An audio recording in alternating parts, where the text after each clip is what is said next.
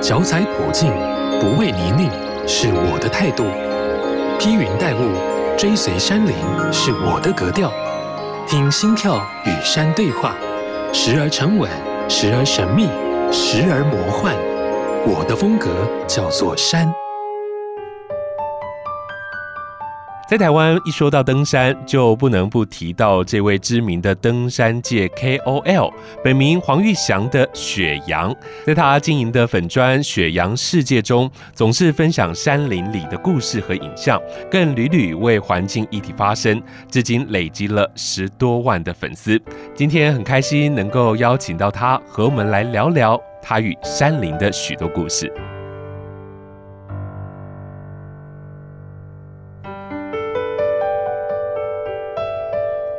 欢迎收听好事九三五，我的风格叫做山。你好，我是阿哲，马上来欢迎今天的来宾，他是登山界的大神，登山界的大炮，欢迎雪阳。你好，嗨，阿哲你好，哎，各位听众大家好，我是雪阳。其实，在雪阳的粉砖当中，我们可以看到很多他登山途中的美景哦，但很多人都没有想过，其实雪阳一开始爬山也是爸爸逼着你爬的，对不对？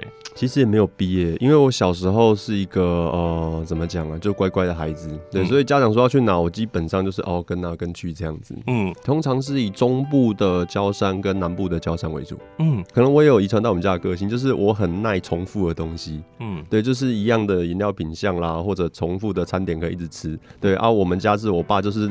永远就是爬那几座山，所以我也不知道为什么就是这样会笨笨的跟去。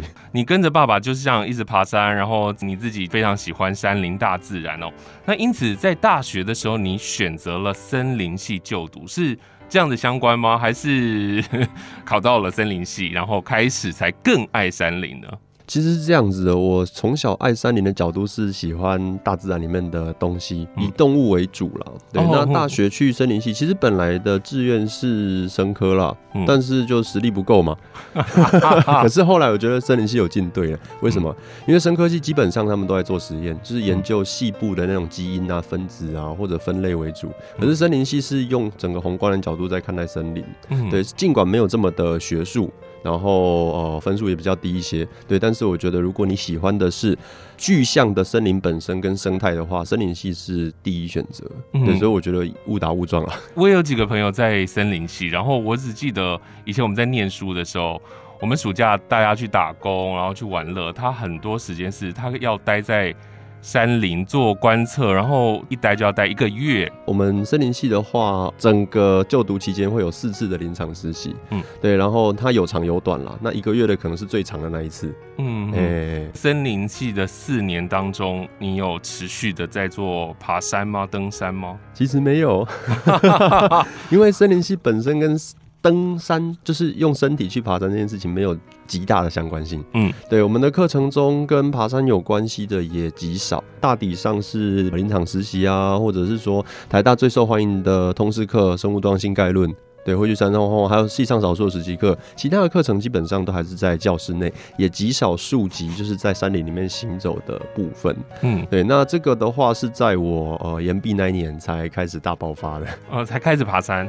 呃，对，因为为了学测，我爬山从那个呃国二到高一，对，然后高二之后封社团，高三忙学测，然后进大学之后就是你知道台湾小孩进大学就会疯掉，对，所以基本上就是过了四年没有山的生活，是。对，然后后面大概在大三大四吧，时间课比较少，时间比较多之后，嗯。啊，系上喜欢看生态的朋友，对，然后他就有有就是开始抓我出去所谓的夜探，夜探就是沿着马路在山里面骑车找动物。这个叫夜探哦，对，那基本上其实你看台湾很多厉害的生态照啦，或者一些呃很很会找物种的什么的，大体上都是沿着马路骑车而已。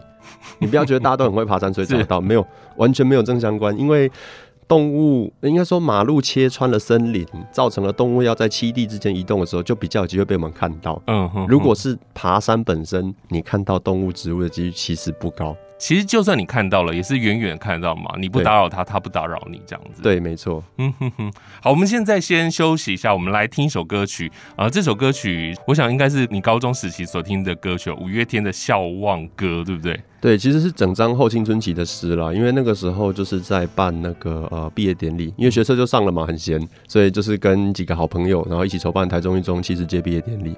嗯、对，然后在那之前，呢五月天他们也有来校园演唱会，哇，那阵子哦，好棒哦。对，就是那那一阵子，就是五月天在校回校园巡回场，对，然后我也是有幸当工作人员之一。对，总之就是呃，这张专辑对我的高中的生命来说，是很多故事都是搭着他的歌在走的。对，就是在那个就是那些旋律之下，对，然后发生的，所以它对我来说是一个呃，就是怎么讲，很有回忆的一张专辑了。好，那我们先来听这首歌，叫做《笑忘歌》。屋顶的天空是我。大学登过一次。嗯，就是以过夜来说，就一次。吼吼吼，对，那那一次的话，是我记得大二吧左右啦，跟着自然保育社上山。嗯，对，不是登山社哦，是自然保育社。是，所以那那个登山的经验是非常不足的，没有很专业的知识。嗯，那个时候完全没有，就是一个纯新手，然后跟着学长姐去山上。嗯，那学长姐是有经验的，有是有的。在这一次，听说你们碰到了一些危险。嗯，对，可能就是社上的器材比较老旧。对，总之反正就是那个呃，瓦斯点燃之后关不起来，然后火越喷越大，对，然后我们就只好把它丢远远，然后等它爆炸。丢远远，等它爆，真的看到它爆起火爆炸。对，因为没有办法。嗯嗯，就是就是，如果你要用什么东西盖的话，如果你在走接近的过程中它爆了，你受伤了，那基本上会更麻烦，所以只能就是遇到这种状况，只能把它丢远一点，对，然后等它自己那个气体烧完这样子。那不是很恐怖吗？非常恐怖啊！所以在我心中留下了就是一点点的阴影了。自此之后，史珍瓦斯都会怕怕的。直到后面自己爬熟了以后，才知道哦，那个它为什么会发生这件事情？因为太老了，然后保养可能不善，导致里面的一些部件、嗯、呃可能脆化，可能去龟裂，才导致那个气堵不住，才会发生那样的情况。嗯哼哼哼。哦我看到你的脸书上啊，写了这么多的文字，然后就觉得你对于台湾的山林是非常的热情的。你还记得是哪一座山让你觉得，呃，你决心想要持续爬下去呢？其实是嘉明湖，哎，嗯，我第一次爬是玉山，可是爬完之后，虽然心中有感动，天气也很好。对，然后成就感也很很够，可是我心中就觉得啊，我就完成了一个人生成就，可以了，就这样。嗯，对，但是这是真正让我觉得我有能力，就是呃开始深刻的走进台湾山林的是嘉明湖了，就是凭着一己之力去去到那个小时候看过图片，觉得这辈子可能没有办法自己去的地方，对，然后就觉得非常有成就感。嗯，对，然后就是从此开始啊，每月一座大山的这样子密度下去爬。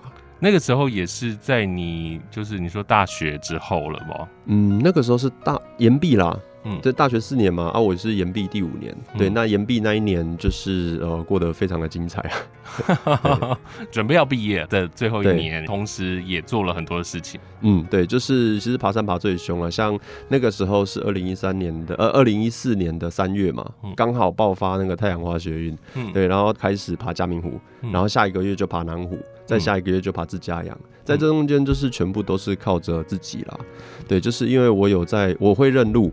对，然后我跟山林也熟，对，然后呃，所以说呃，就靠自己的能力，然后就是慢慢的在山中累积那些登山相关的经验，然后跟各路就是有纠团的话，就是跟各路的就是登山社的呃，我们会讲 OB 啦，老骨头，对，就是毕业学长姐，对，然后学习他们登山社的职能、技能跟态度，对，然后这样子慢慢的打磨起来。停顿了四年，然后在你延毕的那一年开始，所以那一年你要。积极的学习一些登山的很专业的东西咯，嗯，也要买很多，花很多钱吗？没有，没有，其实是做中学啦，对，然后就是呃，反正一点一滴的看别人怎么做就跟着做，对，基本上就是跟我在呃怎么讲和那个呃台东那边的布农族。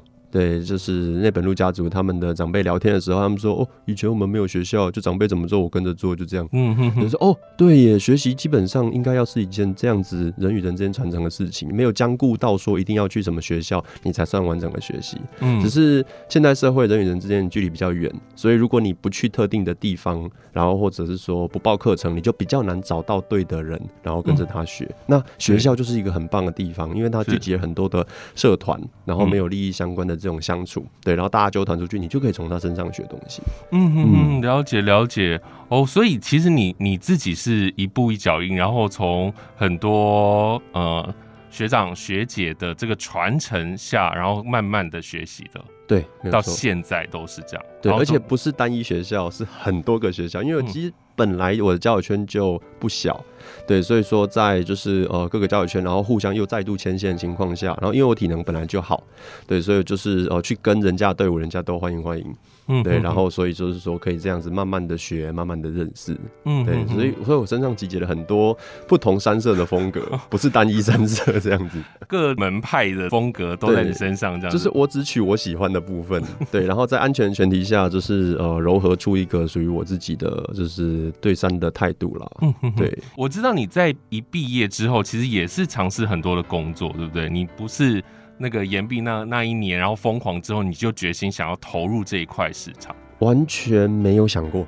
嗯，哎、欸，就是岩壁之后，然后我就是当替代役嘛。嗯、我觉得男生的说是劣势也是劣势，说优势也是优势的。反正替代役就一年，然后你可以沉淀做自己想做的事情。现在小朋友比较可怜，剩四个月。嗯，对。那那个时候我就哦瞄准了林务局的，就是农业服务役。嗯，现在完全现在已经没有了。对，那农业服务役我就去了大雪山，也是因为去了大雪山，有这一年的时间可以就是呃利用业余拍照写作。为什么？嗯因为我们五点下班以后，到隔天上班以前，没有其他事情可以做了。嗯嗯，替代役就是五点下班。对，可是其实就是因为我们关在大雪山森游乐区里面，然后最近的 seven 要五十公里，所以所以完全没有任何诱惑，所以就真的是全心全意在就是写作跟摄影上面，然后晚上就在山里面乱跑啊，然后沿着林道啦，没有到步道。对，然后就是呃看就是跟山相处了一年，才创了雪阳世界。所以雪阳的雪是来自大雪山的雪。哦，哎，那是纪念我的起点。然后至于阳，只是我的生肖。嗯，对，这样加起来很可爱，我就用了。那实际上雪阳这个生物也长得蛮笨的啦，大家可以搜寻看看，很好笑。对，你在当替代役的那个时间，应该有很多同梯吧？哎，一个一个，然后后来再来一个学弟，所以我们三个人，因为我们那单位很小。可是只有你在做这件事情。呃，对。其实这是真的看个人兴趣了，嗯嗯嗯，所以你在那个时候比较多的时间可以做这样的事情，然后越做越有兴趣到现在。呃，对，就是应该说这件事情就完全没有停。那中间的话，在异地就去呃公司工作。无论你是新手入门，或已身经百战，踏入山不管地带，都要严阵以待。山只管它的自在。入山前的准备与装备得自己来担待，青山达人来解答，马上进入山不管地带。失温指的是人的体温低于三十五度。根据三三三原则，我们没有食物的话可以活三周，没有水的话只能撑三天，但是失温的话，三个小时就会造成死亡。失温的表现有身体出现颤抖，感觉很冷、麻木，肢体不听使唤。沉默以及判断力下降。当有发生以上的情形的话，我们就要特别留意是不是失温了。上山前的准备，首先就是要调查好天气。如果下雨的话，就不要坚持前往。再来就是要洋葱式的穿法，除了方便收纳的羽绒外套一定要带一件之外呢，还要多带一套衣裤，避免被雨淋湿，加剧失温的情形。还有一样常被人忽略的重要物品，就是雕山小包。雕山呢，其实是台语发音，意思是卡在山上动弹不得。雕山小包是为了让登山客临时需要在山上过夜时所使用的急救包包，内容物包括最大尺寸的黑色塑胶垃圾袋、求生毯、短蜡烛、打火机、银绳、电气胶带、小刀等等。当有人发生失温的反应时，我们要遵照两大重点：防止体温散失以及增加体温。防止体温散失最快的方式就是直接换一套干爽的衣服。如果不得已要在没有帐篷的山上过夜时，我们可以找一棵树，用黑色塑胶袋、电气胶带等物品搭建一个简易的小帐篷。如果真的搭不起来，可以用毛毯包住身体，再用黑色塑胶袋套住全身，并在头部的位置戳一些呼吸孔即可。增加体温的部分，我们需要靠的是内外都有热源的方式。外部的话，可以点起蜡烛，或是将热水瓶、暖暖包等物品放在颈部、胸部、腹部等身体中枢部位。那内部的话呢，就要靠补充热食、食物、喝温热水、生营火等方式，快速的将体温升高。不管是爬高山还是郊山，我们都应该要做好充足的准备再出发，才能真正的为自己的安全负责哦。祝大家都能开开心心的出门，平平安安的回家。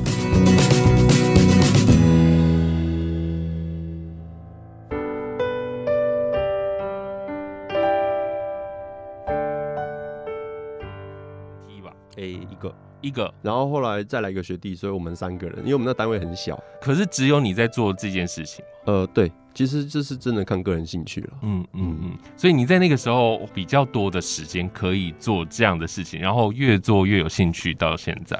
呃，对，就是应该说这件事情就完全没有停。那中间的话，在异地就去呃公司工作，那是台大的一个新创，叫做那个 MuHandy。对，那个是一个手机的做手机显微镜跟就是呃猪啊农业他们的精子检测仪器的公司。嗯嗯。对，然后呃怎么讲？我是走教育线那一块。是。对，就是手机显微镜给小朋友用的，帮他们设计教材啦，然后想一些就是教案啦之类的，还有行销的部分。那做了一年之后，对，然后。因为跟就是公司的理念不太一样，所以我就离开。离开之后又去了一间就是哦上市公司哦，当工程师，是 很跳动，对，这刚好缘分啦。对，但是这工程师干了三个月之后，我发现我完全没有办法做这种工作。对，我做得来，可是我的心情就是怎么讲，没有办法像我在野外，对，或者是说像行销工作一样那么的呃活跃，那么的快乐。而且我朋友打趣的跟我说：“你知道吗？你在那段时间，我们这组是我们全公司最吵的一组。”真的，其实你说看工程师生活不错，可是我觉得那个真的要看个性，是你要有办法，就是呃承受那样的就是工作氛围，或者你本身。是一个安静的人，你就很适合那样的工作。嗯，像我很吵的人就没有办法。哦，我也是。然后再来就是本来要考巡山员，嗯，现在叫森林护管员来证明一下。那护管员我考上了，对，但是因为后来就是后面跟登山相关的工作卡到，瞧不开，对，所以说我后来就放弃巡山员，对，然后就是先就就是把那个向导带完，带完之后我就觉得。啊，工作又没了，那这样子我就当登山向导看看好了，就成为了一个自由登山向导，哪里有 case 我就去哪里，这样子，就这样过了一年。二零一八年底就就是结束了，因为二零一八年中我做了半年之后，我赫然发现我只是在。消耗我的人生，嗯，因为如果当一个登山向导，其实你跟应该说参加商业团的人，他的心情是就是希望有个人能够照顾嘛，对对。但是我爬山的初衷又不是要赚钱或照顾人，嗯，我爬山的初衷是为了我自己，或者为了我想守护的东西，我想让大家看见感动我的事物，嗯，对。那带客人各个过程中，我基本上跟山相处的时间就变少了，我拍照也不能认真拍照，然后呃二二十四小时不下班。再者，嗯，登山向导是一个很可怕的工作，就是。你入行就接近你的职涯天花板了，你要做这种工作吗？在大学毕业的时候，那个薪水很香哦、喔嗯嗯嗯，当相当于一般工作月薪五万左右的工作是，可是他投入的时间呢？投入时间非常的巨大，你没有跟家人朋友相处的时间，然后而且你入行就天花板，你再干十年，你大概就是这个钱。嗯嗯，这这这对我来说不是很好，因为我的生活圈是台大。我的朋友们就是入行那个叫地板，是，然后随着年资越来越高，他们的那个价值也会越来越高。可是登山向不是，是，所以登山向比较就是适合，就是说你身边周遭朋友没有就是像台大那么变态的生活圈，你才不会心里不平衡。说，是啊，我做了十年，为什么我的同学们那样了，我我还是跟毕业的时候差不多？嗯，对，我觉得这个还是要看人。但是如果说对于就是比较单纯的生活圈而言，这是好工作，嗯，因为他。真的薪水相对高，是对。那决决定不干之后，我就二零一八年中就申请他的新闻所，那很幸运的就是那个呃入学了，直到现在。嗯哼，对。所以你现在还算是还是学生的身份吗？哦，对，我还在拼论文。可是我我觉得从你森林系，然后到后来的工作，然后到现在的新闻系，其实涉猎的东西很多哎。嗯，其实你觉得多，但其实很。很单一哦，就是跟山相关的主题而已。嗯、对，其他的基本上我都不会碰。嗯，对，一开始就锁定在新闻所，为什么呢？呃，因为是这样子的，就我。会回去念研究所，主要是受张伟雄的影响，因为他新闻所毕业的，然后觉得哇，就是张哥真的是学识渊博，好帅哦。对，我是不是应该就是呃回去读一下书，然后更充实自己？嗯，对。然后我读了两年之后，我就自己，我现在读第三年的，然后我自己就觉得说，嗯，这是个人问题。然后再来新闻所的话，也是也虽然除了受他影响以外，也是因为。呃，我自己知道，我从二零一五年雪阳世界成立以来，一直到二零一八这三年多左右的时间，一直都在就是做这种公众领域写作的，就是呃事情，嗯，对，那这样子的事情啊，不就是跟一个媒体差不多吗？对对，那我本身就是一个自媒体的情况下，为什么我不去提升我的媒体素养？嗯，哎、欸，所以我就这样子进去了。当你进入到了新闻所之后，对你的登山这件事情，或者是对你成为登山界的 KOL 来说，呃，有什么样的帮助吗？呃，基本上没有直接帮助。嗯，对，那最大的帮助是，呃，怎么讲？我看待事情角度会更加的客观，嗯，我知道要。怎么去就是透过很多人的眼睛，然后把一个事实或者一个呃怎么讲事件中性的呈现出来。对，那这个比较符合我在写作的初衷了。嗯，对，就是让大家看见我想要让大家看见的东西，然后不要被自己主观的角度给就是呃完全牵着走。对，我觉得这个对我的思考，还有就是多角度面向看待一个议题的部分有很大的帮助。所以也是说，在新闻所念书之后，比较没那么大跑的意思吗？呃，对，对，差很多。嗯，我应该说。大概从二零一八年左右开始，还没进去的时候，就已经慢慢的没有像大概一六一七那么凶了啦。嗯，对，主要就是说，慢慢的跟管理单位就是呃，反正就不打不相识嘛。认识之后就会聊天，聊天之后就会知道人人家的难处。对，那我本身写这些也只是为了改变我看不下去的一些呃有关山林的，你说不正义也好，或者一些乱象也好。嗯，对，就是政府像的啦，但是民间的乱象这个我们要。从制度去改，这个不一样。嗯，对，总之就是慢慢聊，慢慢的互相了解之后，说哦，原来他们是因为这个难处，所以这样这样那样那样那样。对，所以说就比较能够就是直接沟通或了解他们想法，然后给出的建议也会比较中性，然后比较没有这么的尖锐。嗯，对，这样是这样去修正。是是是，人越来越成熟有关系。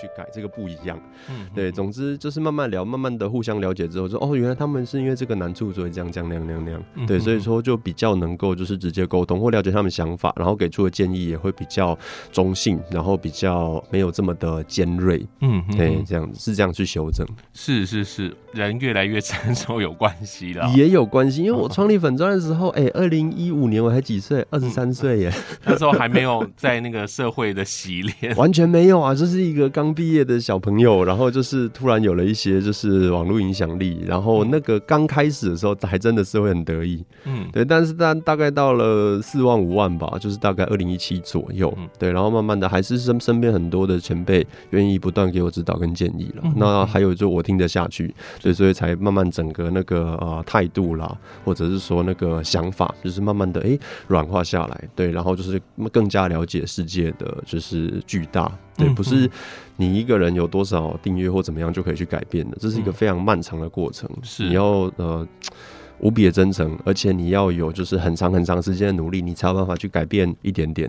一直都没有让你打退堂鼓，就是说我不再做这件事情了，我我可以专心的跑我的山，我可以专心的喜欢我自己的事情。哦，我从来不是为了经营而经营，嗯，我只是把它当分身账号而已。是，就是我本来就会，应该说我本来没有创。那是我朋友说哦，可是你每天都在你的个人页 po 这些，为什么你不创个粉专？我说哎呦，醍醐灌顶呢。对啊，然后就创了。那创了就当分身账号在用嘛，就是做我平常会做的事情。嗯，所以我的经营是我完全没有人设。嗯，那就是我，就是你对唯一的人设，可能或包袱，可能是一些不适合在公开领域讲的一些干话什么的，就比较不会放。对，但是讲出来的东西就实实在在我自己的看见的东西，感动我的东西，或者我看不下去的东西。嗯，对，所以一直以来就是。是哦，我完全没有去用任何的行销工具，完全没有用任何的数据分析。虽然我做过相关的工作，嗯，对，就是一个我爱 po 什么就 po 什么，所以各种议题我都很敢发声。重机路权，嗯，对，然后机车路权，然后呃同婚，对，甚至就是呃独立议题，嗯，对啊，就是我可以自由自在讲我的东西，然后。呃，认同我的人就是会慢慢的靠拢过来，是。对，然后就会形成一股一点点的影响力的，就是算是社群吧，嗯、对，所以就是在没有打过广告的情况下，就是每一个人都自己来，所以我不会说是粉丝还是什么的，我会说是朋友。可是现在累积了这么多朋友也很多，但是敌人也蛮多的，就是他一定势必你必须要承担的压力也会比较大一些。你你所说的每一句话。都必须得负责任哦。这个大概是在对，也是四五万左右的时候意识到的。哎呦，对我不是，因为我本来小时候就很单纯，就是说啊，讲错话道歉就好啦。是，可是我是我后来才发现，哦，对耶，我讲错话，对啊，就是错误讯资讯出去了，伤害了就是无辜的人之后，我道歉的。嗯我可能在对另外一群人道歉，嗯，因为演算法的关系，我不可能让同一群人就是完全看到我的生命，嗯，对，所以就是后来就变得很谨言慎行了。那敌人一定有啊，因为一个议题一定有正反嘛，对，所以你讲久了，一定就是讨厌的人会更加讨厌。可是现在我觉得很好笑，国民党在位的时候我骂国民党，然后国民党很讨厌我。然后现在民进党在的时候骂民进党，所以民进党也很讨厌我，所以我有时候会变成所谓的绿区，有时候会变就是蓝职之类的东西，我会觉得很好笑，说你们这人够了哦，对，谁上谁上任就谁讨厌我啊，你们是怎样？对我就是对事不对人啊，因为对人没有意义啊。嗯嗯 对，现在还是很认真的做自己就对了。嗯，对，然后我骂的一定也是骂当权者哦，因为我去骂一个不在位的干嘛？对，除非是历史的东西啦，那历史的包袱，这个如果他们没有试图去和解或解决的话，你被骂刚好而已啊。对啊，不是说什么哦，为什么你不去就是怎么讲跟他们算账什么？我说没有啊，事情就你们做，你为什么不去道歉或和解或弥补？都都没有的话，装死事情就会过去。嗯，那我们要法律和道歉干嘛？是，对啊，是是是，这也是你会让大家喜欢你的原因，就是你你很知道你自己在做什么。现在来看，我们以雪阳世界这个粉砖，你期望在这个粉砖当中有什么样的回馈吗？或者是在这个呃粉砖当中能够做到什么样的事情呢？很多的人在经营上应该偶尔会卖一下东西啊，或者是置入一些东西啊，或者是自己有一套商业的模式，可是看起来好像你并没有。因为我本来就不是以商业的目的在经营，就是一个纯分身账号。嗯、对，那后来慢慢的有一些影响力之后，我最大的期望还是能够，呃，怎么讲？嗯，慢慢的让大家对就是台湾这座岛屿、我们的过去，还有我们的就是身世，有更深刻的认同感。凝聚出一股就是能够守护这个美好家园的力量，不管是对外还是对我们自己这些不当的土地开发或者是说保育相关的冲击。因为我在大学毕业的时候，我没有什么明确的志向。嗯哼，那我最想要做的事情有两条，因为我发现，因为我想守护大自然，就很单纯的就是小时候就是看太多那种什么地球超人之类的东西，有时候啊，我想保保护大自然，我要对抗那些就是那个不公不义大财阀开发，怎么办？我。可以就是就是很会赚钱，变成像郭台铭，对，然后就是买很多很多的山，然后当保育区。你看小朋友想法多可爱，是我敢讲出来好羞耻。那另外一个就是我要成为一个很有影响力的人，因为如果我没有钱，那我可以有情。嗯，哎、欸，对，那我后来证明了，嗯，最近二三三零也是很惨，就是干我根本不会赚钱，那为什么我不是继续经营我的情的部分？是是是是是。所以，那你你现在的收入来源在哪里？现在收入来源的话，呃，主要是登山教育啦，对，就是我自己的就是基础登山的讲堂。虽然有现在大部分人会说啊，就是那雪阳的登山课，可是用课的话，我觉得调性有一点硬，所以我还是喜欢讲堂，因为我讲的东西其实撇开我自己的经验跟个人整理以外，其实所有东西都是网络上找得到的，对。但是我想提供的是一个由我的视角，对，然后我的逻辑所贯穿起来的，就是呃登山的基础，但是基础到不能再基础了，就是讲完之后。你要说你很会爬山，这个这个这个是不对的。那我希望透过就是我跟学员的直接连接，对，然后我走入他的生命中，让他跟我一样，因为我就是复制我的路给大家，是，就是当你有问题的时候，找得到一个可靠的人可以问。然后或者有一群可靠的朋友可以讨论，这样就够了。对，所以我在课程，其实我课程本身四堂课不是重点，重点是后面的社群，还有就是跟我的直接联系，让我可以针对你不懂的地方，就是呃调整。对，因为我就很讨厌那一种说哦，你一定要经过什么训练你才能爬山。可是我的爬山，我九九年来看到的是原住民他们也爬得很开心啊。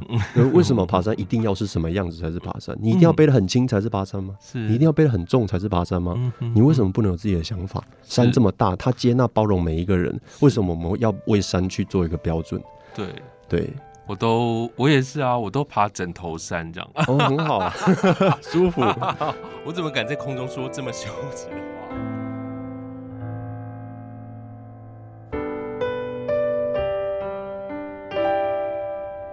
今天我们要在这里先收个尾。雪阳和我们分享了他和山林的关系，如何逐步的成为现在比较收敛的雪阳。